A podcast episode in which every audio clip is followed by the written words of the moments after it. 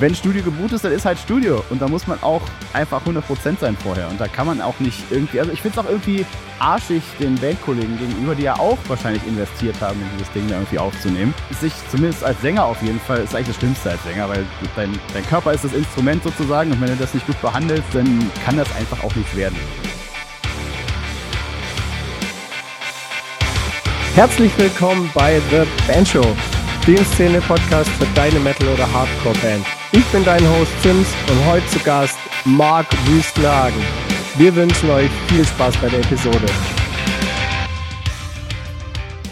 Ey Marc, was geht ab? Was geht, Sims? Ich freue mich hier zu sein.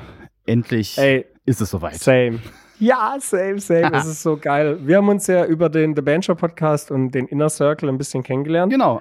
Eigentlich das erste Mal sozusagen. Anfang des Jahres muss es Mhm. gewesen sein. Irgendwie Ja, mal in ja, so einem, äh, in so einem, äh, wie sagt man? Klinik. Genau, So Klinik ganz, oder, ganz modern. oder äh, Äh, Roundtable. Jetzt, ich weiß es Ja, nicht. ja. Genau, irgendwie sowas. Äh, Ich sage immer Stammtisch. Stammtisch, genau. Mensch, das, Das ist ein Stammtisch. dieses ist ein Stammtisch. ist mir nicht eingefallen, dieses Wort. Egal. Aber äh, genau da haben wir uns kennengelernt. Stimmt, ja, das ist auch mega nice. Ja, Und wir sind ja heute ein bisschen zusammengekommen, um mit ähm, falschen Studiomythen ein bisschen aufzuräumen. genau. Und äh, die, die den Podcast kennen, äh, es gibt eine Rubrik Murphy's Law. Und äh, ich meine, diese Rubrik ist ja prädestiniert äh, für so ein Thema. Deswegen jetzt direkt mal einsteigen und dich eine Murphy's Law-Frage. Was war denn so eine richtige Katastrophe an Vorbereitung bei einer Band, die bei dir im Studio war? Also natürlich jetzt kein, keine Namen, so, Hm. Genau. aber einfach, was ist denn so Worst-Case-Szenario, wenn man ins Studio geht? Ja, diese Rubrik habe ich natürlich kommen sehen und bin trotzdem nicht vorbereitet. Aber äh, wenn ich mich ein wenig zurückerinnere, es muss wahrscheinlich so sechs, sieben Jahre her sein, da kam so eine Punkband irgendwie von der Nordsee, müssen die gekommen sein. Und äh, Punkband, da will man natürlich nicht sagen, dass es gleich totaler Schrott ist, nur weil es Punk ist. Es gibt ja auch durchaus Punkbands, die spielen können. Aber das ging dann halt schon so los, dass halt der Drummer wenn ich dann sozusagen den Klick angemacht habe, um halt einzuzählen, die, die Aufnahme, halt nicht mal gebacken gekriegt hat, die Eins zu treffen. Und da wusste ich halt, das wird jetzt ein Tag, der einfach nicht mehr funktionieren wird, bis am Ende. Und ich habe dann sogar versucht, den armen Kerlen ihr Geld zurückzugeben. Leute, geht nach Hause, das wird hier nix. Aber sagen dann, nee, wir wollen das hier durchziehen und so. Und ich habe gesagt, ja, gut, okay. Äh, t- trinken wir noch ein Bierchen und dann machen wir das hier. Und dann haben wir uns da halt so ein bisschen is king, durchgearbeitet. oder? Genau. Und äh, ja, äh, zumindest sind sie äh, zufrieden nach Hause gefahren. Aber ich habe ein bisschen gelitten den ganzen Tag auf jeden Fall. Das war richtig hart. Da konnte, da konnte keiner, vorstellen. da konnte keiner spielen. Es konnte auch keiner singen. Es, äh, es war richtig großartig. Aber ein Double Bass Pedal aufbauen natürlich, natürlich. Bei Punk? ja, natürlich. Oh Gott. Ja, also, okay, War, okay. Das war wahrscheinlich schon der erste Hinweis, den ich ignoriert habe. Und dann, äh, ja, Mm. genau. Das war, glaube ich, das Schlimmste. Da habe ich auch am Ende des Tages so da gesessen auf der Couch, als die weg waren und habe immer so ein bisschen vor mich hingelacht, was hier gerade los war. So die letzten acht Stunden. Das war echt, da war ich echt so ein bisschen, bisschen drüber am Ende. Aber Also, das, das, das glaube ich halt wirklich. So ein Tag schlaucht halt. ja, Ich meine, also, es, wenn ich es jetzt so ein bisschen äh, auf die Perspektive des Gitarristen, der irgendwo hingeht und äh, seinen Scheiß einspielt, Ja. reflektiere. Ich hatte das auch schon, dass ich unvorbereitet ins Ja, Studio natürlich, bin. ja, Grad, natürlich. also da, da, jeder fängt ja irgendwo mal an und es gibt ja kein, für mich kein unbefriedigerendes Gefühl, wie wenn ich beim Recording merke, ich habe nicht genug geübt. Oh, das, das, waren den, das waren den Jungs völlig egal zum Glück. Also das, da standen die völlig drüber. Das habe ich auch irgendwie so ein bisschen genossen dann am Ende. Okay. ja. Weißt du, wenn alles egal ist, dann ist alles egal. Und dann kann man auch einfach Ja. äh, selber so ein bisschen äh, entspannen, glaube ich. Ach du Scheiße. Aber das war, das war grandios. Aber das sind zum Glück super krasse Ausnahmen und normalerweise sind das eher so Geschichten, die nicht so oft passieren zum Glück. Und Ja, also, ja. also ich, ja, ich kenne es vom guten Freund von mir, Nils, Shoutout. ähm, der hat mir halt auch schon von Bands erzählt, äh, die musste er halt legit wieder heimschicken. So, die, Ja, ja, ja. die genau. konnten es nicht spielen. Also es war halt auch wirklich so, die wollten gut klingen. Und ähm, die sind halt dann mit so der Attitude ins Studio gekommen. Ja, wir gehen jetzt ins Studio, wir zocken das irgendwie ein und dann klingt das wie die und die große namhafte Band. Ist ja Aufgabe des Aufnahmeleiters des Produzenten. Ja, genau, das ist so fix it, fix it in the mix, ne? Ja, genau, fix it in the mix. Editing is king. Und das ist, ähm, das ist, glaube ich, einer der Studiomythen, der, der, der, der so im Hinterkopf mitschwingt. So, also geht ja noch Studiomagie drüber. Da passiert ja noch was. Das, Genau. das klingt ja, das, das klingt ja nachher im Mix klingt es ja gut. Und ich finde, das ist so der erste Trugschluss, mit dem man aufräumen kann, weil shit in, shit out. Auf jeden Fall. Ich meine, das ist äh, die äh, wichtigste Regel überhaupt. Ähm, ja, äh, ich glaube, das mangelt auch den meisten da, so ein bisschen an Erfahrung abschätzen zu können, was tatsächlich irgendwie möglich ist und was nicht. Und beziehungsweise was geht und was nicht. äh, welche Qualität das schon am Anfang haben muss, was man da aus sich raus äh, singt oder meinetwegen auch spielt. Das, äh, das lernt man natürlich vielleicht auch ein bisschen erst so mit der Zeit, würde ich jetzt mal sagen. Und äh, Ja. ist, natürlich als 16-jähriger People habe ich das auch noch nicht gewusst. Ich meine, ich habe auch irgendwie in meinem Keller damals aufgenommen und habe gedacht, ja, wenn ich das jetzt zu Andy Sleep schicken würde, dann würde das richtig geil werden. ja, klar. Aber äh, ich äh, verrate euch ein Geheimnis, das hätte ganz furchtbar geklungen und ich hätte ein paar tausend wahrscheinlich hingelegt, um das zu machen. Die habe ich natürlich nicht gehabt, aber äh, genau. Und das denkt man halt immer, ne? Das ist äh, äh, genau wie du sagst, also mit der Zeit findet man raus, auch gerade wenn man anfängt, sich selber aufzunehmen. Also wer, wer anfängt, sich selber bei seinem Instrument, egal was er spielt, bei Schlagzeug ist halt wirklich ein bisschen schwierig, aber egal was er spielt, aufzunehmen und seine Aufnahmen dann zu reflektieren, anzuhören, zu gucken, was geht und sich da damit befasst, dann kriegst du ganz schnell raus, so wie weit Editing noch funktioniert. Genau. Wenn du selber, wenn du selber machen musst, Oh, dann übst du den Part lieber noch mal zwei Tage, bevor du da jetzt anfängst zu adden. das ist richtig. Und vor allem, äh, das würde ich am liebsten mit, den, mit der Hälfte der Drummer machen, mit denen ich so manchmal zu tun habe, dass, ich, dass die einfach mal einen eigenen Song editieren müssten und dann mal sehen, äh, was dann passiert irgendwie im, im Gehirn hinterher. Das wäre auf jeden Fall sehr faszinierend, aber die meisten äh, kommen natürlich auch irgendwie, damit ich es dann mache. Und insofern. Ja.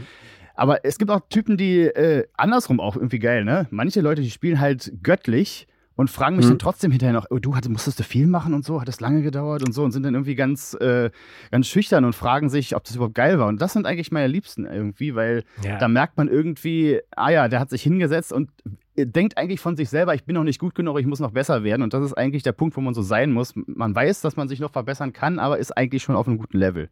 Und damit Ja, kann man es- eigentlich immer es- am besten arbeiten. Das ist, also mir geht's so, wenn ich äh, über Social Media äh, rüber scrolle. Es gibt so unglaublich viele gute Gitarristen. Oh ja. Also oh ja. abnormal und auch Producer, alles mögliche, Schlagzeuger, weiß der Geil. Es gibt so viele gute Musiker da draußen, die genau den Anspruch pflegen und diese ganze Arbeit, die da dahinter steckt und halt wirklich hinsetzen, üben, äh, das kann man in solchen Momenten dann abliefern im Studio, wenn es drauf ankommt. Und aber man muss, finde ich, einmal, also ich bin halt bei der beim Recording von, ach, 2010 war das irgendwann, mein erstes richtiges Recording mit Studio. Ich hatte voll Bock und naja, geil und vorbereitet und naja, dann fahren wir erstmal zum Rewe und holen uns noch eine Palette Bier und dann machen wir Recording. ja, und, aber und genauso lief der Tag halt auch. Wir haben angefangen zu trinken und es war halt scheiße und äh, richtig aufs Maul geflogen und bist halt doch nicht so ein großer Rockstar, wie du dachtest. Ja. ja, das denkt man halt und, immer, ne? aber, so, aber diesen Moment habe ich halt einmal gebraucht. Ja, auch wieder wahr, ne? Ja, man sieht das halt auch immer im Fernsehen oder meinetwegen auf YouTube mittlerweile irgendwie in Ja. irgendwelchen Videos, wo dann irgendwie so die, äh, die großen Bands irgendwie so Rockstar-mäßig im Studio abhängen und dann, dann siehst du irgendwie den Sänger von Lamp of God irgendwie so, äh, wie der Producer ihm einmal irgendwie um Block laufen lässt, äh, um, damit Das ist die Story von Redneck. ja, genau, genau. Wie er sich Ja, da richtig die, oh Gott. genau, wo, wo er sich dann irgendwie die Beste. Stimme aus dem, aus dem Hals schreien musste und total fertig war hinterher. Der, der Producer, also der Producer ist The Machine. Genau, genau. So heißt der Typ und ich kann jedem Metal-Musik-Liebhaber empfehlen, diese Produktionen sich mal anzuhören. Der, der hat da die Sacrament heißt die Scheibe Genau. von Lamb of God, da ist Redneck der Song drauf und also darüber reden wir gerade. Hört's euch an. Genau. Das ist Und das Geilste sowieso bei der Platte ist, äh, vielleicht so ein kleines, kleiner Inside-Gag. Unter jeder Bassdrum befindet sich ein Schreibmaschinen-Sample.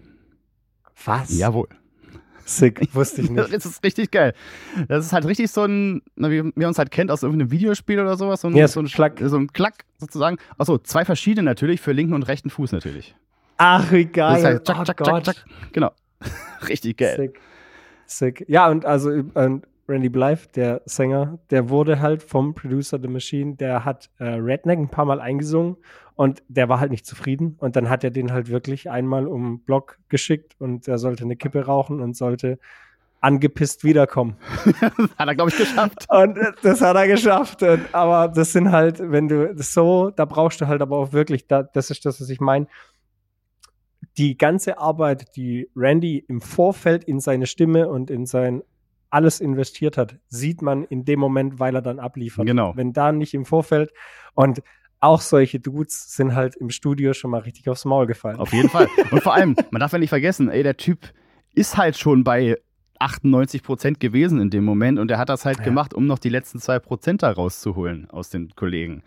Und das kannst du halt auch nicht mit jedem einfach machen. Also du kannst das jetzt nicht als Standard irgendwie einführen. Immer wenn einer angepisst klingen muss, dann musst du den einmal im Block, Block rennen lassen irgendwie. Das kannst du ja auch nicht machen. Da muss dann auch ja. der Mensch natürlich für sein. Also man muss ja auch immer so ein bisschen fast ein Psychologe sein als Produzent und so ein bisschen merken, wie die Leute so drauf sind. Also äh, mit einigen Leuten kann man das natürlich machen. So den Randy, den kann man natürlich so ein bisschen pieksen die ganze Zeit, dass das irgendwie ja. geiler wird, aber andere Leute, die machen dann komplett zu und dann äh, kommen die nie wieder irgendwie. Das kannst du natürlich auch nicht machen. Und das, ja.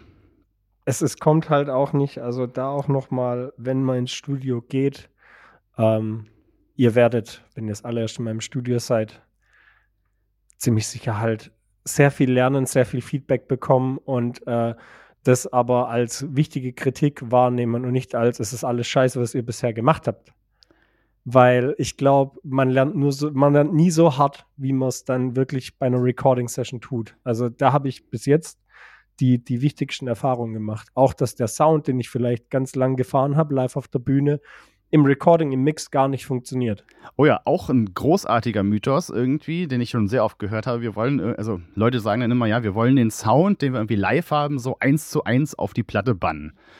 Und das hat halt physikalisch schon solch andere Gegebenheiten, dass das oft überhaupt komplett unmöglich ist. Weil man darf ja nicht vergessen, erstens ist es tierisch laut auf dem Konzert. Irgendwie eine Anlage mit mehreren tausend Watt bläst dich da irgendwie an.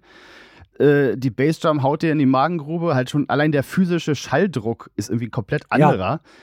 Und das kannst du einfach in der Studioaufnahme nicht so umsetzen, weil wie wird es meistens konsumiert dann hinterher? Irgendwie über Kopfhörer oder irgendwie eine kleine genau. Stereoanlage. Vielleicht kriegst du es gerade noch so im Auto oder so ja. irgendwie so hin, dass du so irgendwie tierisch laut drehst und dann irgendwie so das Gefühl hast. Aber trotzdem, das, äh, oder keine Ahnung, im Club sind ja auch irgendwie Raum. Klangeigenschaften irgendwie dafür verantwortlich. Ja, klar. Ne? Also das in, in, großen Clubs hast du ja automatisch einen Reverb. Ja, natürlich, genau. drauf. Natürlich, genau. Und je größer die Halle wird, desto schlimmer wird das. Und, äh, oder, oder, und Open Air kommt Wind. Ja, und Open Air kommt Wind und gar kein Hall. Ist auch wieder komisch. So, ja. ne? Und äh, auf jeden Fall den Zahn muss man sich ganz früh ziehen, dass man irgendwie auf Platte klingt wie live. Man kann natürlich das Feeling, was man live hat, irgendwie auf die Platte produzieren. Ja. Irgendwie das geht. Da muss man zwar tierisch geil für zocken können, weil Live-Recordings im Studio sind richtig hart. Man braucht meistens dreimal so lange, als wenn man Overdubbing macht, also hintereinander aufnimmt sozusagen ja. jeder. Weil man halt auch tierisch viel Vorbereitungszeit braucht. Irgendwie, man muss alle Leute soundchecken und so weiter. Man, man muss irgendwie gucken, bestenfalls noch gar kein Gitarrenamp benutzen, sondern nur die Eispur aufnehmen, weil ja. sonst quakt dir das alles irgendwie ins Schlagzeug rein. Das willst du dann irgendwie auch nicht. Und äh, klar, das kann man irgendwie machen das, das geht auf jeden Fall. Also die, das Feeling von, einer, von einem Live-Konzert, das kann man durchaus irgendwie im Studio einfangen, aber den Sound, das muss man sich abschminken. Das ist halt auch, ähm, wenn ich da in meine, ich hatte früher so einen, so einen, oder ich habe den immer noch, einen Blackstar HT60 Stage, sehr schöner Combo-Amp. Und da war man halt erst in meinem Studio und ich hatte halt diese Vision, oh, der Amp, das klingt so geil im Proberaum, wenn wir unser Zeug spielen, das soll so, so soll das klingen und ja, dann hatten wir den im Studio dabei und ähm, Nils hat den M kurz aufgebaut, hat ihn angespielt, hat gemeint, der kann gut Clean Sound, sonst kann der nix, den nehmen wir nicht. Ja. und, und damit war das Thema gegessen. Genau. Ja. Und das ist, man darf da halt nicht in eine eingeschnappte Haltung so, ich will aber, dass der da. Ja, ich will aber, dass mein Amp da auf der Platte ist. Ja, ja. So, genau, ich will aber, dass mein Amp, dass mein Sound auf der Platte ist. Und das sind, das sind, ähm, ich finde, es werden ganz oft, gerade am Anfang, falsche Prioritäten gesetzt. Genau. So wie man sich vorbereitet. Es ist ja auch so, man, man darf auch immer nicht vergessen, was möchte man denn eigentlich irgendwie mit dem, was man da aufnimmt. Man möchte ja irgendwie vorankommen, man möchte irgendwie Erfolg haben und man möchte ja das bestmögliche Produkt irgendwie Ja. erschaffen am Ende des Tages. Und ich finde, da muss man sich ganz früh irgendwie in Demut üben und sagen, ey, ich stecke meine, mein Ego quasi zurück und lasse einfach den Typen, den ich dafür angeheuert habe, meine Platte zu produzieren, sein Handwerk machen. Und wenn, und wenn du dir einen entsprechenden Menschen dafür gesucht hast, dann hat er ja auch durchaus Erfahrung damit. Und dann kannst du auch darauf vertrauen, dass der das macht, was die Band machen möchte. Und wenn der sagt, dass dein Amp halt einfach nicht zu der Mucke gut passt im Studio, dann solltest du dem erstens vertrauen, dass das so ist. Und zweitens auch offen dafür sein, die andere Sounds mal anzuhören, weil ich mache das zum Beispiel auch oft so. Ich mache dann, keine Ahnung, wenn dann zum Beispiel so einer kommt, hier, meine Combo, die möchte ich gerne irgendwie auf der Platte haben, sage ich so, ja, bauen wir auf und machen irgendwie mal eine Testaufnahme. Und, äh, aber ich baue meinen Amp auch auf und dann gucken wir mal, welcher besser klingt. Dann mache ich halt am- Ende meistens so einen Blindtest irgendwie mit drei, vier verschiedenen Sounds und dann kann die Band mal selber sagen, was, äh, was denen am besten gefällt. Und oft ist es dann halt nicht dieser mitgebrachte Combo-Amp, weil das, ja, dann ist man mal völlig unbefangen von seinem Kauf, den man mal irgendwann getätigt hat und äh, Ja. merkt mal, was man eigentlich benutzen kann, damit es geil wird. Wir haben, also daheim haben wir im Home Recording schon alles Mögliche. Da hatte ich auch schon mit äh, Björn äh, von Agranius, der hier auch schon zu Gast war. Da hatten wir es auch drüber. Der hat auch ein bisschen so aus dem Nähkästchen geplaudert. Die haben ganz, ganz früher Vocals über einen Gitarrenamp aufgenommen. So verrückte Sachen können funktionieren. Ja, ja, so warum? verrückte. Ey, warum Ja, nicht? So, also so verrückte Sachen können funktionieren. Aber das ist halt, da, da ist es noch do it yourself. Also daheim kannst du probieren, machen, was du möchtest. Aber der, den Schritt ins Studio zu machen, wenn du einen niceen Produzenten hast, und das, ich finde, man sollte halt dem Produzenten immer wirklich vertrauen können, zu 100 Prozent, weil du gibst da ja wirklich was preis und ey, wir machen jetzt zusammen Mucke und wir produzieren was zusammen oder lassen uns von dir komplett produzieren. Wenn da die Vertrauensbasis nicht da ist, sind alle Gespräche über Feedback halt unglaublich schwer und zäh. Ja, das stimmt. Man kann halt auch dann nicht mehr so richtig argumentieren irgendwie, weil wenn die Band einem schon nicht vertraut, dann ist Ja. es irgendwie schwierig, noch seine eigenen, also selbst wenn man jahrelang Erfahrung hat, das ist dann eigentlich alles völlig egal, weil die, hör, die hören einen dann wahrscheinlich sowieso nicht mehr zu, was man überhaupt sagt. Und dann hat man irgendwie so ein, ein Impasse, wie man so schön sagt. Das ist da auch eine vielleicht witzige Anekdote. Äh, gute Freunde von mir, die waren im Studio und äh, die, ich weiß gar nicht, wo die waren. Und äh, die machen sehr, sehr oldschooligen Death Metal. Und ähm, dann wurde es alles aufgenommen und äh, vorbereitet und sind dahin ins Studio und der Produzent hat sich dann angehört und hat, das klingt ja schon gut, aber wir machen da ein bisschen was anderes, bisschen was anderes. Im Endeffekt klang es halt alles richtig top-notch, also wirklich sehr gut produziert aufgenommen. Und die gesamte Band stand dann vor den Lautsprechern, hat sich's angehört und hat gesagt, nee, es klingt viel zu gut. Naja, Das muss, das muss viel oldschooliger klingen. Das, das, ist, das, ist, das klingt viel zu poppig. Und dann war es halt einfach so too much. Ja, gut, das kann natürlich auch passieren, ne? Also, äh, äh, da ist, in dem Fall ist es natürlich auch wichtig, äh, ich kann mir äh, bildlich vorstellen, wie diese Situation war. Da wurde offensichtlich vorher nicht wirklich darüber geredet oder nicht genug darüber geredet, was das Ziel ist für die ganze Produktion, weil man, man Ja. redet ja, also ich tue das auf jeden Fall, ich rede immer mit den Bands vorher darüber, Ja. wie man, wie die sich das vorstellen. Äh, also meistens frage ich sie dann nach Referenzproduktionen hier, wollt ihr es eher modern, genau, wollt ihr es oldschool genau. haben? Und da kann man ja von Anfang an schon ganz andere Herangehensweisen machen, weil zum Beispiel möchte man jetzt irgendwie, dass es wie der modernste gentige Metalcore klingt, äh, dann brauche ich mich nicht damit aufhalten, den Drummer irgendwie besonders echt klingen zu lassen beim Editieren oder sowas, weil das ist Ja. dann sowieso irgendwie äh, Perlen vor die Säue. Ist es äh, andererseits wieder irgendwie krass oldschoolig gedacht, dann mm, versuche ich es irgendwie natürlich zu halten, dann mache ich irgendwie mehr Raummikrofone zum Beispiel Ja. beim Schlagzeug oder man, keine Ahnung, man leiht sich noch ein paar Amps, die eher im oldschooligen Bereich unterwegs sind, irgendwie so ein paar alte Marshall Solid State Geschichten oder sowas Ja. zum Beispiel, mal als Beispiel. Äh, und dann kann man halt auch drauf hinarbeiten irgendwie. Und dann passieren auch solche Dinge am Ende dann nicht erst, weil dann ist es eigentlich schon viel zu spät. Ja. Ich finde auch immer, ähm, das ist vielleicht auch so ein, so ein Mythos, dass die dass Songs, die man im Proberaum als fertig ansieht, können im Studio halt wirklich sich noch ändern. Also hatten wir bis jetzt bei fast allen Recordings, dass wir halt im Studio dann gemerkt haben, manche Parts haben dann nicht geil oder haben anders geflowt, haben sich anders angefühlt und dann mit dem Produzent ganz oft am Chorus noch ein bisschen geschraubt oder an irgendwelchen Interludes, Bridge und weißt du, Geier, da noch was reingemacht. Wie siehst du das? Sollten wir die Songs, wenn sie zu dir kommen, sind die dann fertig und du nimmst die nur auf? Auf, ke Oder auf keinen Fall. So. auf keinen Fall. Also äh, klar gab es auch schon Momente, wo das halt angesagt war und dann habe ich halt einfach Ja. meinen, meinen Job gemacht, wie, sie, wie ich ihn machen sollte. Aber ich mag es natürlich eigentlich viel mehr und das ist auch eigentlich eher so, sagen wir mal, 95 Prozent der Projekte, die ich mache, dass ich halt immer Input liefere, wo ich kann. Die Band kann ja dann Ja. immer noch sagen, nein, wollen wir nicht, wir wollen es so machen, wie Ja. wir uns das mal gedacht haben, aber ich bringe immer Ideen ein, die ich irgendwie, sei es nun spontan höre, während wir es aufnehmen oder meistens kriegt man ja irgendwie ein kleines Demo irgendwie vorher äh, und da mache ich mir vorher schon Gedanken und mache mir dann eine kleine Liste irgendwie und bringe das dann der Band Ja. an. Oder noch besser, die Band hat irgendwie schon eine Vorproduktion gemacht und schickt mir nur die. Und da habe ich es halt auch schon mal gemacht, dass ich da, also wenn ich richtig an den Songs mit der Band arbeite, was ich auch manchmal mache, halt auch durchaus Gesangsmelodien irgendwie mir ausgedacht habe, die meines Erachtens nach besser geklungen haben, als die, die die Band in, an der einen oder anderen Stelle hatte. Und dann habe ich Ja. halt irgendwie so ein bisschen in der Pre-Production rum, äh, rumrecorded und habe das dann sozusagen der Band präsentiert und äh, auch dann wieder so eine Art, findet das gut oder findet das nicht gut, Runde gemacht. Und Ja, klar. Äh, so kommen halt auch äh, andere Einflüsse in die ganze Geschichte rein. Man darf ja nicht vergessen, da ist man irgendwie in einer Band und dann hat man irgendwie so einen geschlossenen Kreis von vier, fünf Menschen.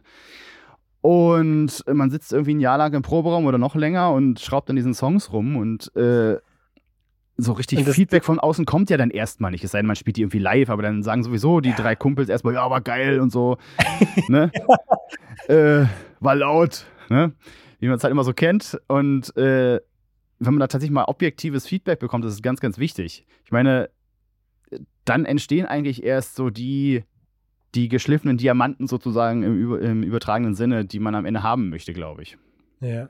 ja, das ist halt äh, gerade der, der kontinuierliche Austausch und das ist halt, ich finde, vorm finalen Recording, dass man halt, so wie du schon gesagt hast, ähm, ach Gott, Referenzplatten rüberschickt, Auf wie es klingen Fall. soll, in welche Richtung die Produktion gehen soll, ob es ein Konzeptalbum ist. Und äh, ein guter Freund von mir, äh, auch Produzent, der hatte halt auch schon Bands, die haben Studio gebuckt und sind dann gekommen und im Vorfeld gab es aber keine Kommunikation. Und er wusste stellenweise nicht mal, was für Musik die machen. Ganz schlimm. Horror. Und das sind halt, also hat, hat er halt auch so gesagt, das ist so, das sind so die schlimmsten Studiotage, weil die sind endlos lang und im Worst Case kommst du nicht mal mit den Leuten klar. Ja, genau. Und äh, da, da schießt du dir eigentlich nur ins eigene Bein, wenn du sowas machst. Und ich, äh, als Band zumindest, ist es auch ganz fatal eigentlich zu denken, zum Beispiel, was ich auch schon einige Male hatte, leider, halt mit so unfertigen Songs ins Studio kommt, zum Beispiel, dass der Text nicht fertig war. Und äh, da, da ist man dann halt so ein bisschen blauäugig ins Studio gefahren und gesagt, ja, Texte schreiben wir noch nebenbei irgendwie, während wir alles andere Ja. aufnehmen. Und das ist einfach nicht möglich, weil du kannst ja selbst, wenn du, wenn du nur einen Sänger hast, der sonst nichts anderes macht, außer, außer singen. Da bist du ja schon mal zumindest im Vorteil, weil er dann nicht vorher noch Drums tracken muss oder Bass oder Gitarre Ja. oder irgendwie sowas. Aber in den Fällen war es halt immer nicht der Fall, sondern der muss auch noch Gitarre spielen die ganze Zeit. Und worauf hat man keinen Bock, nachdem man acht Stunden Gitarre aufgenommen hat? Richtig, Texte schreiben. Und dementsprechend wurden das dann halt auch, äh, wurde das dann halt auch, auch im Studio nicht fertig und wir mussten dann halt ein paar Wochen später einen neuen Termin finden und das dann quasi nachschieben sozusagen. Ja. Und darf man sich auch einfach nicht unterschätzen, weil Texte schreiben ist halt auch Arbeit und das muss man im Prinzip genauso ernst nehmen und Ja. nicht so nicht so stiefmütterlich behandeln irgendwie, weil weil der Gesang ist ja auch schon fast das, das Centerpiece von jedem, es sei denn, du machst instrumentale Musik, logischerweise. äh, dann nicht.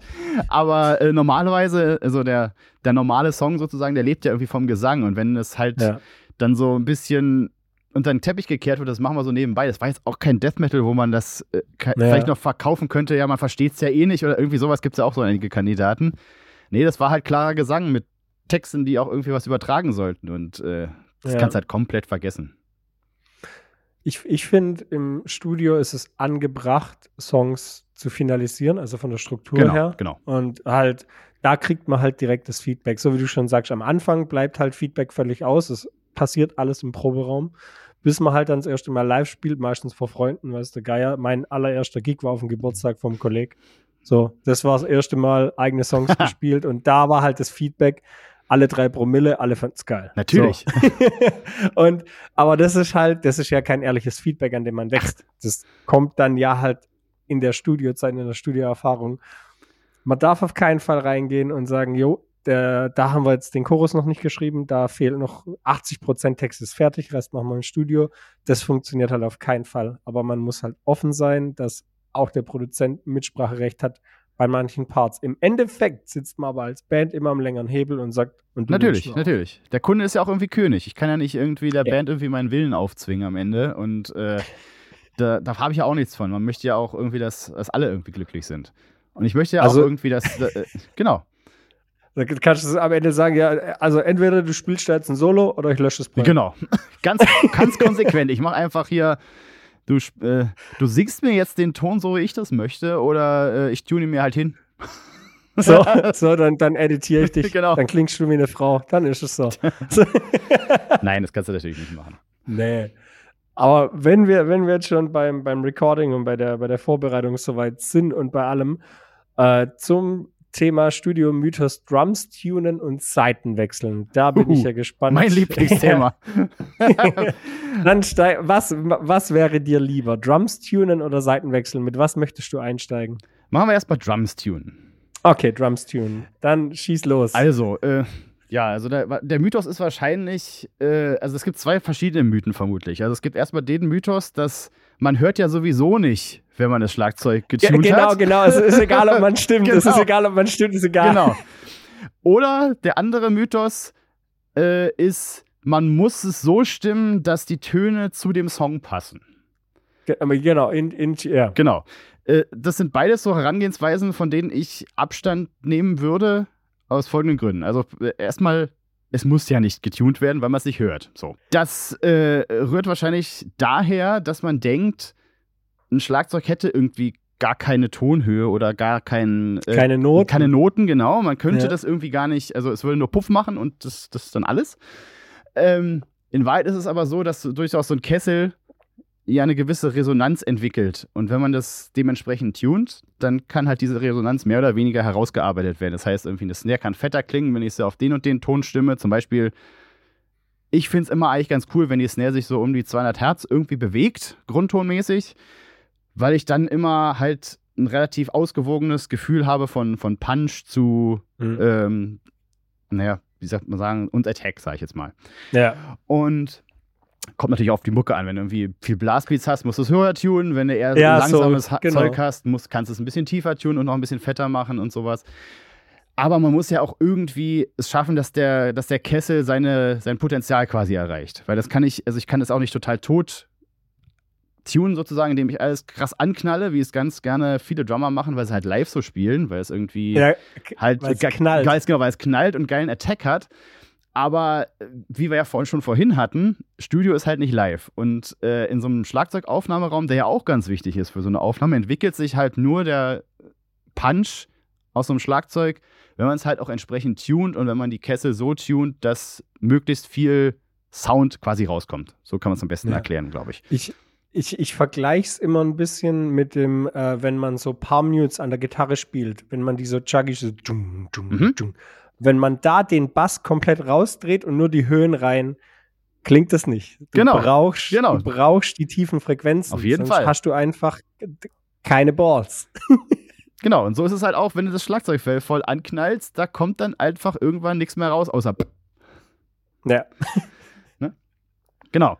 Äh, das ist äh, so, das war die eine Seite. Und die andere Seite ist, äh, man müsste immer auf den Grundton oder irgendwas oder auf die, keine Ahnung, auf die Scale, auf die, Root, ah ja, auf die Root Note Genau, oder in genau. der Scale getuned und ja. kann man natürlich alles machen und wird dann wahrscheinlich auch nicht scheiße klingen.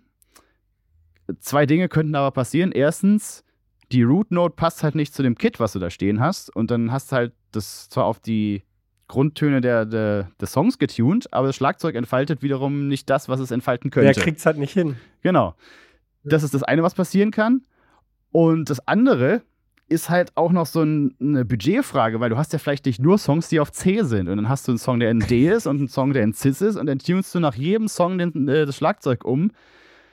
Das ist etwas, was sich nur die wenigsten Bands leisten könnten und deswegen ist eigentlich meine Herangehensweise, es einmal geil so zu tun, dass das Kit halt sein Potenzial so entfaltet, wie es das Ja. machen muss und dann wird die Platte eingespielt. Natürlich kann man irgendwie die Snare zum Beispiel für einen Song ein bisschen höher tunen oder ein bisschen tiefer Ja. tunen. Das geht ja dann auch schnell, wenn du nur eine Trommel tunen musst. Aber wenn du halt Ja. ein Kit hast mit vier Toms, Snare und noch zwei Kicks, das, äh, Ja, Da- da, brauchst du einen Vormittag. genau, für jeden Song musst du immer reinziehen. Ja. Und das, das ist einfach Aufwand, der einfach komplett Also, unnötig also ist. an, an alle, die jetzt äh, sich Gedanken machen und denken, ja, ich äh, jetzt äh, gehe ich mal an mein Schlagzeug und stimme das. Ähm, da kannst du wirklich mehrere Tage dafür in Anspruch nehmen. Also wenn du im Studio machst. Auf jeden Fall. Und ich finde auch immer, also ich, bei einigen Drummern weiß ich, die können ihr Schlagzeug selber tunen, aber ich biete den Ja. meisten Drummern auch immer an, ey, wir haben einen Drumtech an der Hand, der kommt und der macht euch das Ach, dann nice. fit, weißt du? Ja. Und dann kann ich mich auch darauf verlassen, weil den, den Typ kenne ich schon über zehn Jahre, ich weiß, Ja, was der macht ja. und äh, der kann dann auch ganz schnell auf Wünsche vom Drummer oder von mir eingehen und sagen, ey, wir brauchen irgendwie in der Tom, irgendwie in der tiefen Tom noch irgendwie ein bisschen mehr Punch oder irgendwie, die muss ein bisschen länger klingen und dann geht er, rennt er rüber, zack, zack, zack und dann und dann ist das in fünf Minuten auch hingeschraubt, weil er halt Erfahrung damit hat und auch schnell reagieren kann. Und auch, Hast du, hast du irgendwelche Roadmaps, wie, wenn, wenn man jetzt sagt, okay, ich möchte mein Schlagzeug tunen. Ich habe davon zum Beispiel gar keinen Plan, Mhm. deswegen für mich ist es gerade mega spannend. ja, ja, nee, leg los, leg los. Und, und äh, gibt's da, wenn du sagst, ah ja, äh, die Snare zum Beispiel auf 200 Hertz, so hast du da dafür alles so ein bisschen eine Faustformel, wie man es tunen soll, zum Beispiel eine Kick oder eine, eine tiefe Standtom? Ja, also ich würde sagen, die Snare ist das, wo ich mich am meisten an irgendwelchen Herzzahlen orientiere, weil es irgendwie Aha. für mich auch irgendwie das, das Wichtigste vom ganzen Schlagzeug irgendwie ist. Weil Ja.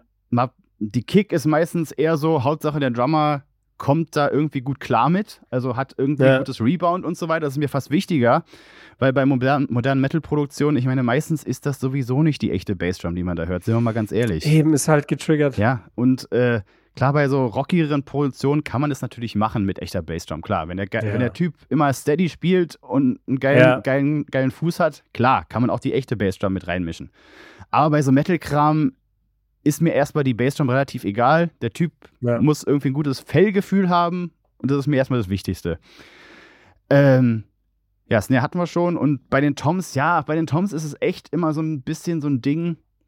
Fangen wir bei der tiefsten Tom an, da ist es fast schon, äh, weil wenn man mal äh, nur auf die Herzzahl guckt, du kannst so eine, keine Ahnung, so eine 16er Tom, die kannst du fast so tief eine Bassdrum tunen und trotzdem klingt die irgendwie höher im Ohr. Das ist Ja. irgendwie sehr, sehr faszinierend. Und da ist es auch echt wichtig, eher so auf das Kit zu achten, wo der Kessel noch gut schwingt und nicht tot klingt, Ja. sozusagen. Weil Ja. das ist von, Schlag von Schlagzeug zu Schlagzeug so unterschiedlich, dass ich da gar keine Faustformel sagen kann. So eine Snare ist meistens irgendwie ähnlich gebaut, aber so Toms, ey, da, da hast du dann so lange Kessel und kurze Kessel und irgendwie. Ich bin, ich bin wieder mal so froh, dass ich Gitarrist bin. Ja, Einfach, das ist, also- ey, ich will auch gar kein Schlagzeuger sein. Allein der ganze Scheiß, den man da Ah, auf ja, die Bühne schleppen muss, auf, Alter. Hätte ich gar auf, keinen Bock drauf, ey. Ich bin Das schon, ich bin schon total bedient mit meinem Camper und meiner zwei Gitarren, die ich auf die Bühne tragen muss. Das Ja, reicht ich, mir also schon. ich bin, ich bin mit meinem Headrush auch. Ja.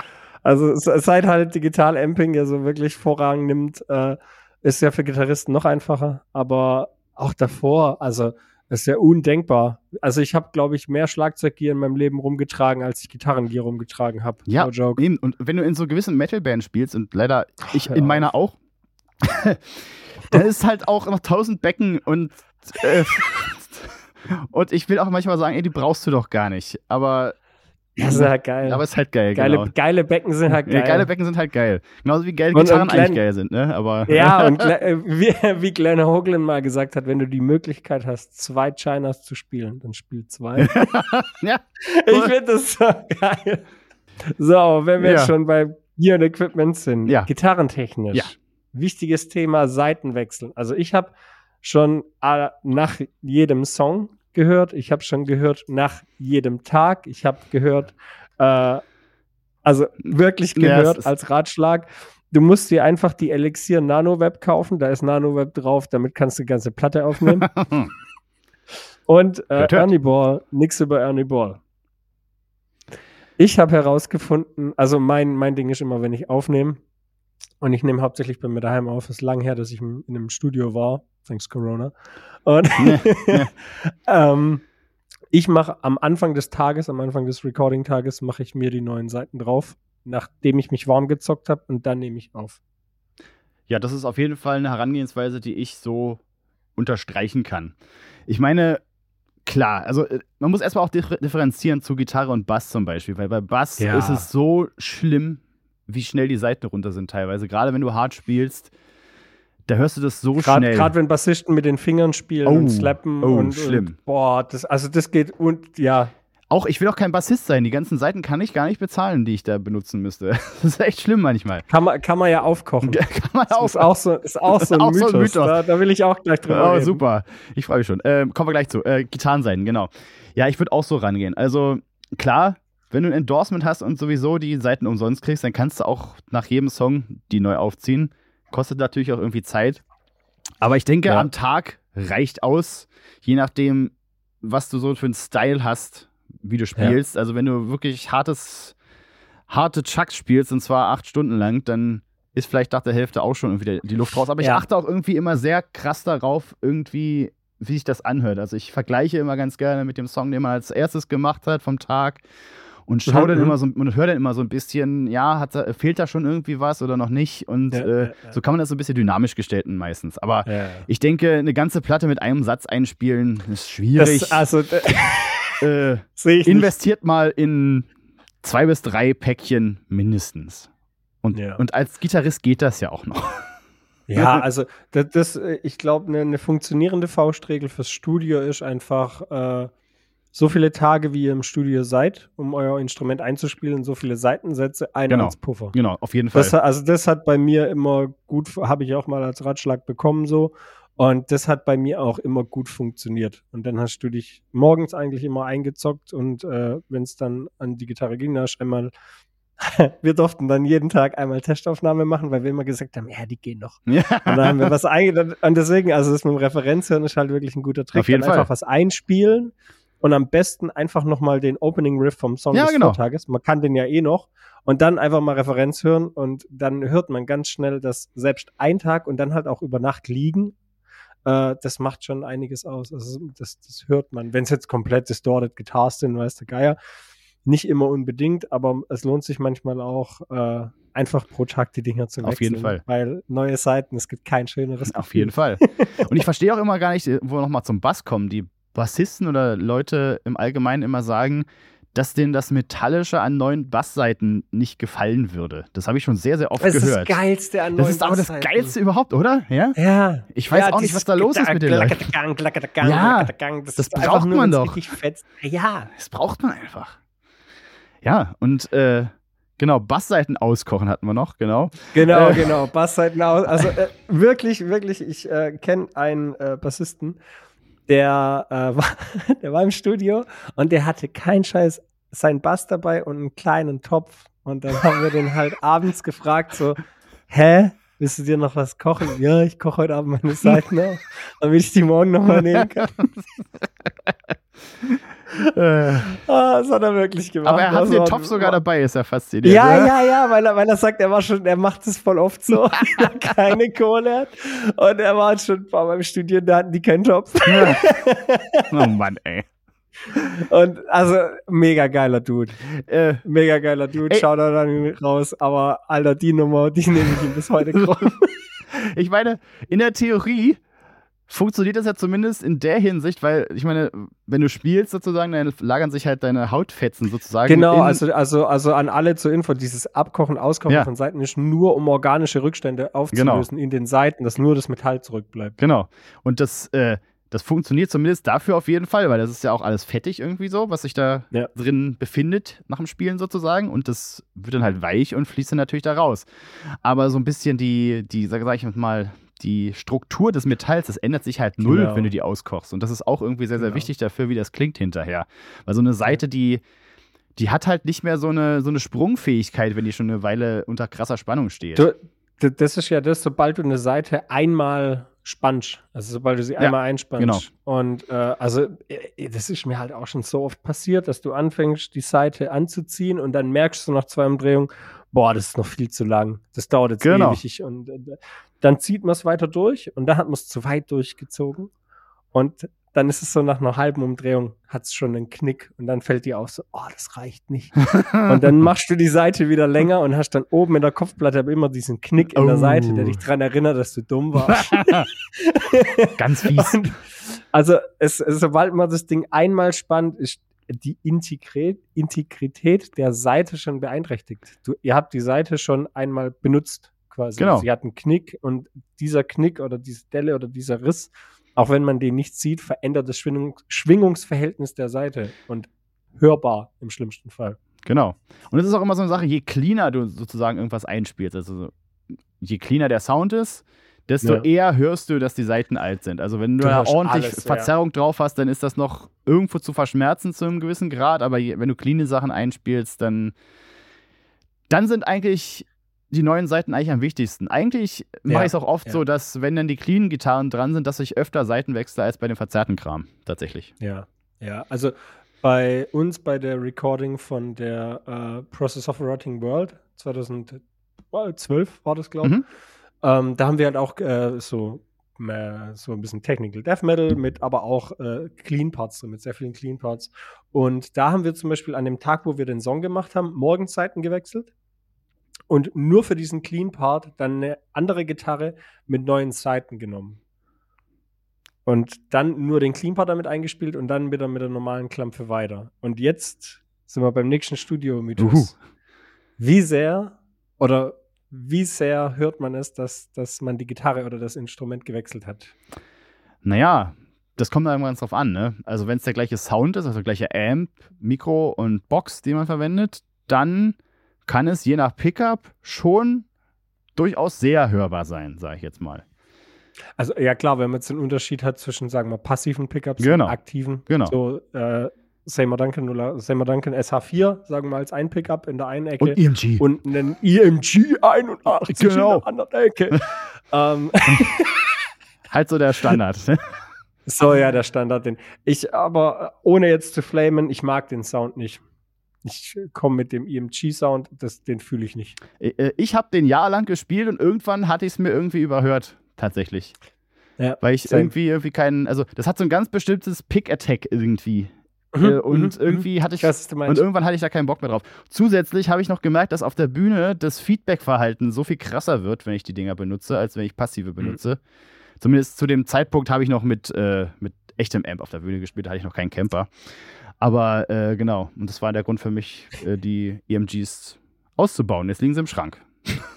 habe ich nie verkauft, aber ich habe sie noch. Ja, same. Den- ja, aber kommen wir, kommen wir zurück und zwar den Wechsel der Gitarre. Genau.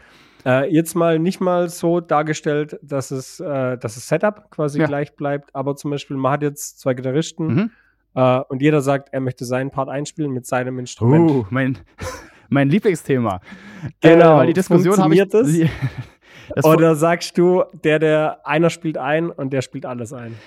Ja, also ich sage mal so, ähm, wenn es nach mir geht, würde einer den ganzen Song einspielen, weil ich der Meinung bin, dass zumindest im modernen Kontext links und rechts einfach eine Wand da sein muss, die einfach gleiche Gewichtung hat, links und rechts sozusagen. Ja. Und äh, da kannst du auch, also ich würde sagen, n- 99 Prozent der modernen Metal-Produktionen haben das. Und Ja. und wenn du so einen Sound haben willst, dann muss einer alles spielen. Und da muss dann auch derjenige, der es vermeintlich schlechter kann, eigentlich zurückstecken und sagen, ey, ich spiele nur Leads oder irgendwie sowas. Mache ich dann meistens. Und den Rhythmusgitarristen, dass das halt einer ist. Und wenn es aus einer Hand kommt, dann hast du einfach auch nicht das Problem, dass du am Ende im Mix nämlich die eine Seite irgendwie an die andere angleichen musst. Weil oft ist es dann so, dass irgendwie das so vom, vom Punch her so ein bisschen schief hängt die ganze Zeit, wenn man das macht. Ja. Und erst, selbst wenn zwei Leute mit derselben Gitarre eingespielt haben, sag ich jetzt mal, also nur der Mensch hat sich gewechselt, selbst dann hast du das Problem. Und äh, wenn du sowieso links und rechts das ha gleiche haben möchtest und nur aus Ego-Gründen das einspielen möchtest, lass das einfach sein, weil das, das führt halt auch nicht zum Ergebnis, außer dass, dass du am Ende irgendwie dem Mischer irgendwie mehr Arbeit machst und am Ende wird es halt auch nicht einfach das gleiche werden links und rechts, weil es es ja de Ja. facto einfach nicht ist. Gen äh, Und- das, das, ja. Da hatten wir es, da hatte ich es auch, oder da klingelt es bei mir halt auch gerade wieder. Äh, da hatte ich mit Nils auch mal drüber geredet. Und zwar unsere Theorie so ein bisschen ist, wenn man einen Riff nimmt oder einen, einen Part aus einem Song und lässt den, sagen wir mal, von James Hetfield, von Zach Wild und von Richard Krutzberg von Rammstein einspielen, dann hast du nicht dreimal den gleichen Riff. Die haben zwar dreimal das gleiche gespielt, aber halt jeder so, wie es er spielt. Genau. Und äh, das hatte ich bei ein paar Produktionen auch mit Stillbuff so, dass ich halt dann einfach über den Schatten springen musste und sagen, okay, ich spiele das jetzt nicht ein, äh, aber das Endergebnis muss halt passen, die Platte muss halt fett sein. Und da über seinen eigenen Schatten zu springen, man ist ja trotzdem Gitarrist der Band, man ist ja trotzdem mit im Natürlich, Studio. natürlich. Und das ist aber, also das ist mir bei manchen Produktionen sehr, sehr schwer gefallen, aber hilft einem halt auch zu wachsen, weil dann sucht man sich halt die Sachen, die man trotzdem spielen kann, Genau. damit man auf der Platte ist. Genau. Und ich bin sowieso äh, Verfechter der, äh, der Herangehensweise, der bessere Gitarrist spielt ein. Das ist eigentlich immer so. Ja. Und oft ist es ja dann so, dass zumindest der andere noch, keine Ahnung, Leadgitarren, Melodien, irgendwas spielen kann, wo halt nur eine Spur davon irgendwie auf der Platte landet am Ende. Und Ja. irgendwie was zu tun hat er dann schon am Ende. Und äh, da bin ich völlig irgendwie äh, auf Null da rausgeht und sagt, ja, ich habe hier Ja. irgendwie eine Platte mit meiner Band gemacht, aber eigentlich habe ich nichts gemacht. Ne? Das ist, Ja, Der, der, der, der gerade nicht aufnimmt, ist ja immer dafür zuständig, Videomaterial zu sammeln und ein Aftermovie zu schneiden. und Bier zu holen natürlich. Und Bier zu- Genau. Äh, der ist ja nicht völlig arbeitslos zu dem Zeitpunkt und Ja. kann durchaus sich nützlich machen. Und ich glaube, es gab auch tatsächlich auch schon Momente, wo links und rechts was anderes machen, halt schon die Herangehensweise von vornherein Mhm, war. Und das waren dann aber auch mehr so eher rockige Geschichten, so ein bisschen Mhm. äh, Stoner-Rock-Doom-Geschichten irgendwie, Mhm. wo wir halt am Anfang gesagt haben, ey, wir machen halt links und rechts was Unterschiedliches und wenn es dann unterschiedlich klingt, dann ist das halt so. Das ist halt so super 70s-mäßig dann so ein bisschen, aber das sollte Ja. es halt auch sein und dann kann man auch sowas machen. Und da sind wir wieder bei Das- dem Thema, irgendwie die Referenz muss vorher festgelegt werden und man muss am Anfang Genau, wissen, wo der genau. Fahrplan irgendwie ist. Genau, und wie es halt, es halt später klingen soll. Genau. Und im Endeffekt halt als Producer, wie ihr als Band surft the Song. Also ihr müsst dem Song dienen. Es soll nachher so klingen, wie es Genau. in eurer Vision klingt. Und wenn das für manche halt heißt, nicht einzuspielen, sondern in der Zeit was anderes, Bandarbeitstechnisches zu machen, dann ist es schwer. Das spreche ich aus Erfahrung, aber es ist dann halt so. Genau. Und wenn wir jetzt schon beim Thema Bier holen es gibt ja durch Lemmy Killmeister, Gott hab ihn selig, äh, das krasse Gerücht, dass man erstmal 20 Jahre saufen und rauchen muss, bevor man eine geile Stimme. Tja, Und es gibt ja auch Künstler, die äh, sagen, sie brauchen vorm Aufnehmen erstmal ein Bier, ein Schnaps, ein weiß der Geier was und dann sind sie erst im Studiomodus. ja, Genuss von solchen Mitteln vorm Recording. Was sagst du da dazu? Macht einen sowas zum Rockstar? Das auf jeden Fall. Nee, keine Ahnung. Das zum Rockstar macht dich erstmal gar nichts. ähm, ich glaube, also es, es, ich sag's mal so. Es gibt so ein paar Kandidaten, die ich schon lange kenne, wo ich weiß, die können ruhig ein Bierchen trinken. Das wird Ja. denen eher im Kopf irgendwie ein anderes Gefühl geben, wenn sie das tun, irgendwie sich entspannen oder sowas, dass das Ja. halt einfach psychologisch eine ganz andere Nummer wird dann hinterher. Ja. Aber im Großen und Ganzen würde ich eigentlich krass davon abraten, irgendwie Alkohol zu trinken vorher, weil es erstens deine Stimme krass austrocknet und erst recht, wenn es, also je, je mehr Shouting gemacht wird, im Gegensatz zu klarem Gesang, sage ich jetzt mal, desto Ja. mehr brauchst du diese, diese Feuchtigkeit in deinem Hals, weil ich hatte das schon so oft, dass halt Typen, die halt richtig fertig waren, bevor sie überhaupt angefangen haben, weil sie haben irgendwie einen Song gemacht und dann ist die Stimme im Prinzip schon durch gewesen. Aus, aus, solchen, Ach, aus, aus solchen Gründen halt, aber auch nicht nur aus, aus Alkoholgenussgründen, sondern irgendwie Nacht irgendwie durchgemacht, nicht gepennt, äh, was weiß ich, äh, auch so ein Ding. Irgendwie sechs Monate irgendwie nicht geschautet. Also wenig in der Probe gewesen, keine Tour gehabt und so weiter. Die Stimme war einfach irgendwie eingeschlafen sozusagen und war im Prinzip nicht Ja, warm. klar. Und da kann es halt ganz schnell passieren, dass halt nach einem Tag Ende ist und dann kannst du eine Woche erstmal still sein und gar nichts aufnehmen. Und Ja, in dem, sowas in muss dem man einfach, Worst Case hast dann, in dem Worst Case hast dann die Woche drauf komplett Studio gebucht. Genau. Und dann, und dann sitzt du da und kannst nichts machen. Und das, das muss man einfach vermeiden, weil eine Band hat ja meistens wenig Geld. Und äh, wenn sie im Studio gebucht wird, dann. meistens? Ja, meistens. Hörst du die Ironie in meiner Stimme? ja, ja, ja, ja, ja. denn das- Sorry, habe ich gerade komplett abgeholt. Ja. Und wenn Studio gebucht ist, dann ist halt Studio. Und da muss man auch einfach 100% sein vorher. Und da kann man auch nicht irgendwie. Also, ich finde es auch irgendwie arschig den Bandkollegen gegenüber, die ja auch wahrscheinlich investiert haben, um dieses Ding da irgendwie aufzunehmen. Wenn man dann irgendwie sich, zumindest als Sänger auf jeden Fall, ist eigentlich das Schlimmste als Sänger, weil du, dein, dein Körper ist das Instrument sozusagen und wenn du das nicht gut behandelst, dann kann das einfach auch nichts werden. Ich meine, ein Gitarrist kann auch mit, keine Ahnung, einem Zu- und Hals noch Gitarre spielen, aber ein Sänger kann das Du, eben nicht. du, soll, du solltest halt gucken, dass das, was du im Studio brauchst, nicht beschädigt ist. Genau. Wir hatten halt auch schon, also ich äh, habe mal zeitlang in so einer Hardcore-Band in, in, äh, aus dem Süden gezockt und da hatten wir auch Studiotermin. Und dann kam der Sänger, äh, der Gitarrist kam dann äh, ein Tag vom, vom Studio Day, kam er dann zu uns in, den Proberaum. Wir wollten alles vorbereiten, zusammenpacken. Kam dann mit zwei komplett eingebundenen Händen auf Krücken. Und dann alle so, äh, was ist passiert? Ja, er war Downhill fahren, ihn hat es voll hingewichst, äh, er kann nicht spielen. Cool. So, Alter, wann? Ja, heute Morgen. Er war jetzt schon im Krankenhaus und er ist jetzt krank geschrieben, vier Wochen, aber er kann dann halt nicht fahren und äh, ja, was wir jetzt machen. So, Alter, Oha. was? Ich sag mal so, Und- beim Bassisten, da kann ja immer noch der Gitarrist einspielen. So, so. Es, es, es war halt kein zweiter Gitarrist, es war nur ein Bassist und der konnte die Spuren nicht und somit halt im Studio abgesagt. Ja, Studioleiter stinksauer. Ja, kann ich verstehen. Und aber das sind halt so Sachen, man soll halt gucken, dass das, was man im Studio braucht, funktioniert. Genau. Und wenn du das selber bist, das gehört auch, du selber gehörst halt auch dazu. Ist einfach so. ja. Ja. Ist einfach Ich hatte das auch schon so, wenn man sich dann halt daheim aufnimmt und zum Beispiel als Vorbereitung vor der ersten Stillbirth-Tour. Wer Stillbirth kennt, ähm, wir waren viel am Puffen, Hm. wir sind viel am Puffen gewesen. Und ich wusste einfach, dass ich auf Tour äh, trinken und so werde und dann halt auch vielleicht nicht immer nüchtern auf der Bühne stehen werde.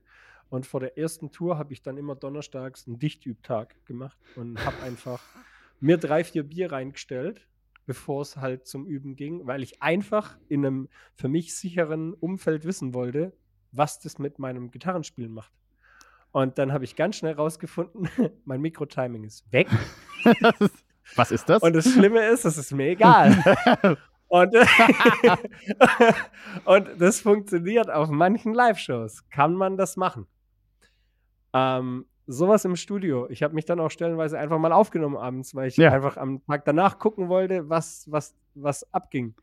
Und ich wollte eigentlich nicht wissen, was abging. Also für mich war dann irgendwie nach zwei, drei Wochen klar, so, okay, paar Stunden vor der Show, da machst du gar nichts. ja, ja.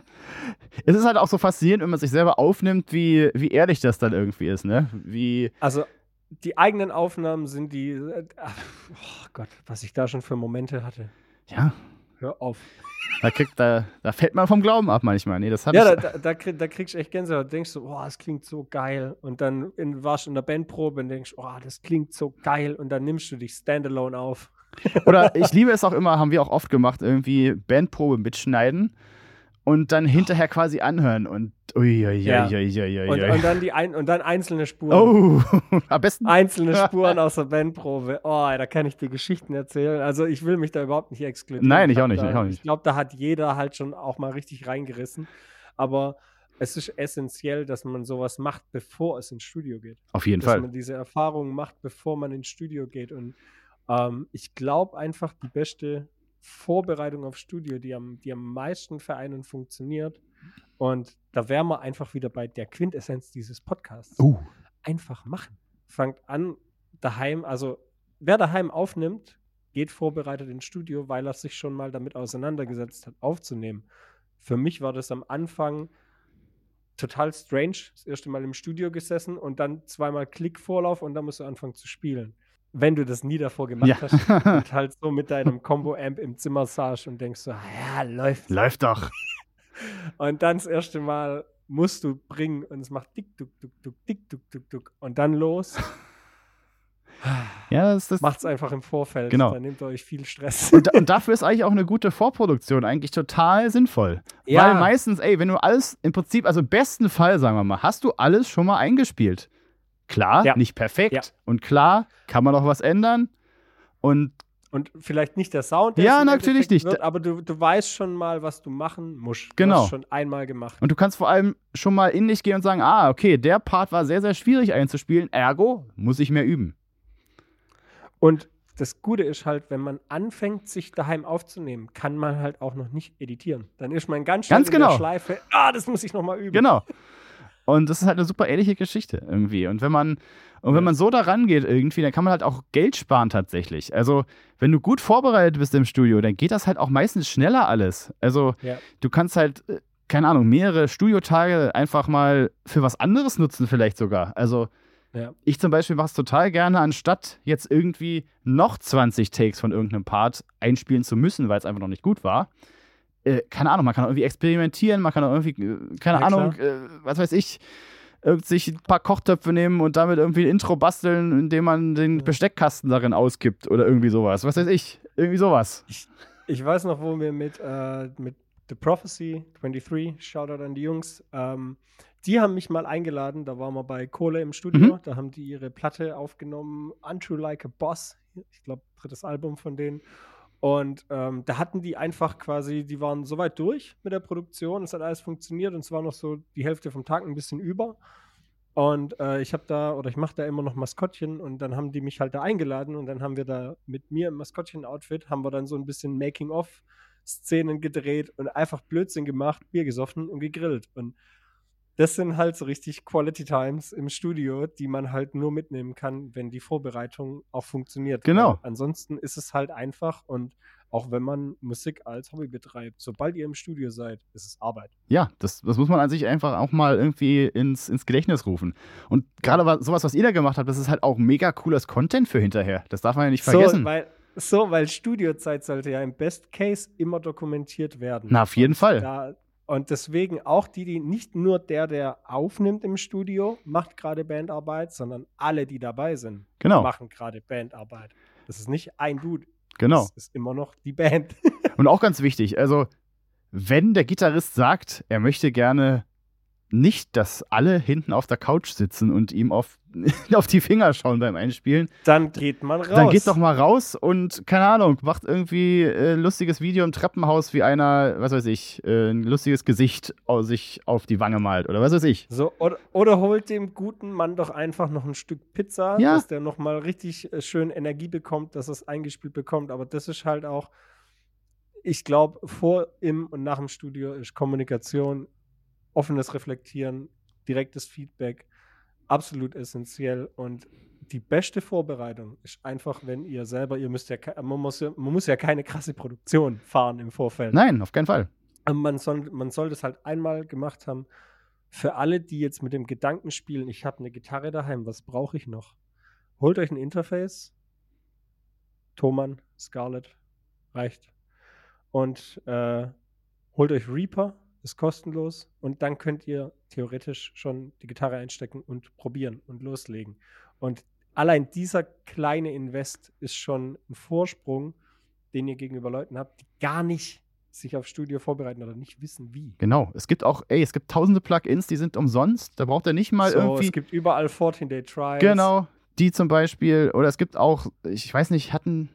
Nee, NeuroJSP haben kein äh, Free Amp. Also es gibt aber viele Hersteller, die machen sogar, äh, keine Ahnung, ein Amp ist immer umsonst und, oder sowas. Der reicht ja theoretisch sogar auch aus, um Bei, eine bei Vorproduktion zu machen. STL, STL Tone Hub haben das, glaube ich, Ja, mit genau. diesem einen Free Amp. Genau. genau.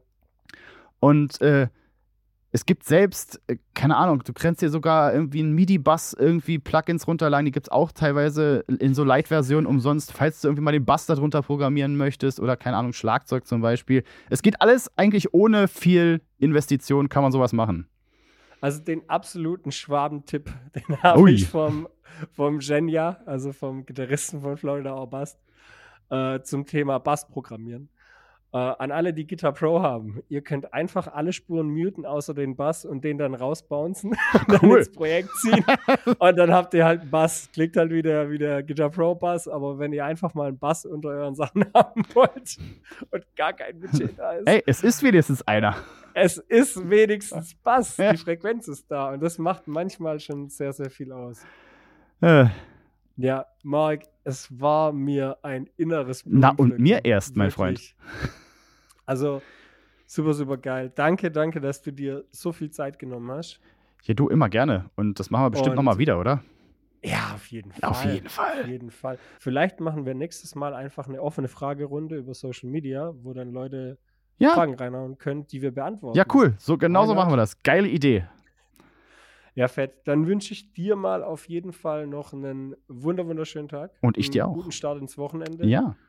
Und äh, wir sehen uns beim nächsten Mal. Jo, bis dann. Tschüss. Ciao, ciao.